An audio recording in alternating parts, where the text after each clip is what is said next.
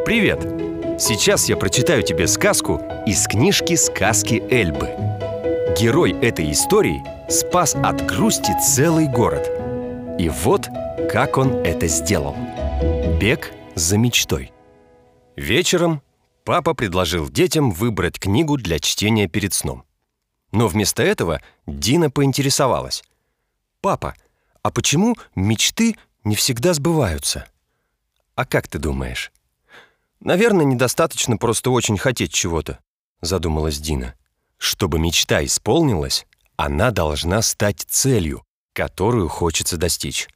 Ради этого нужно научиться делать то, чего раньше не делал. Увидеть и применить свои способности», объяснил папа. Но тем, кто не верит в свои силы, приходится гораздо тяжелее. «А ты в свои веришь?» — спросила Дина. «Да, но так было не всегда. Меня когда-то очень поддержала моя школа бега. Там я научился не сдаваться и верить в себя.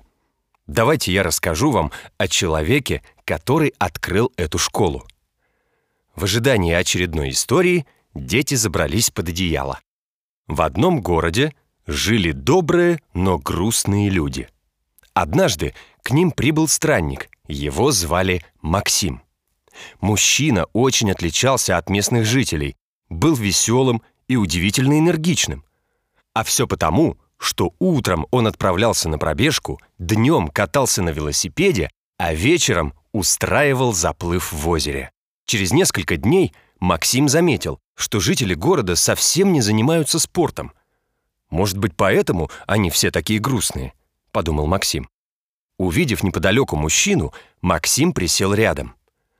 «А у вас есть мечта?» — спросил он у молодого, но такого же грустного, как и остальные мужчины.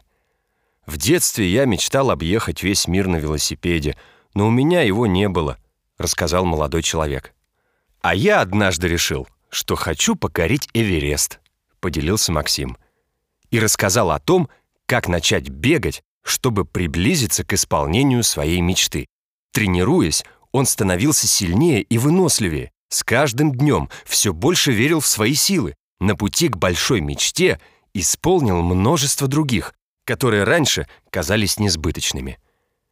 На следующий день вдохновляющую историю с заголовком «Если ты можешь представить это, значит можешь и сделать» прочитали все жители города.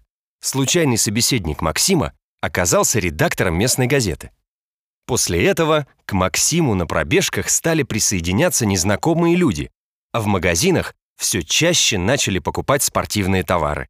Сначала Максим проводил тренировки для всех желающих, как получится, а потом решил открыть целую школу — школу бега.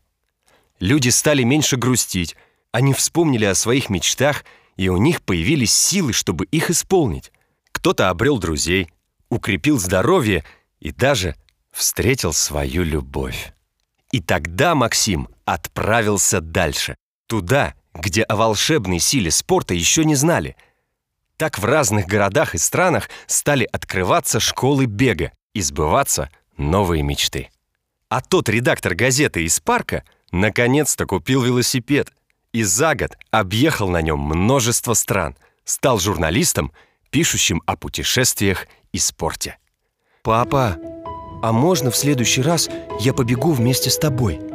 Шепотом спросила Дина. А Даня в это время уже видел во сне, как разрывает финишную ленту на марафоне.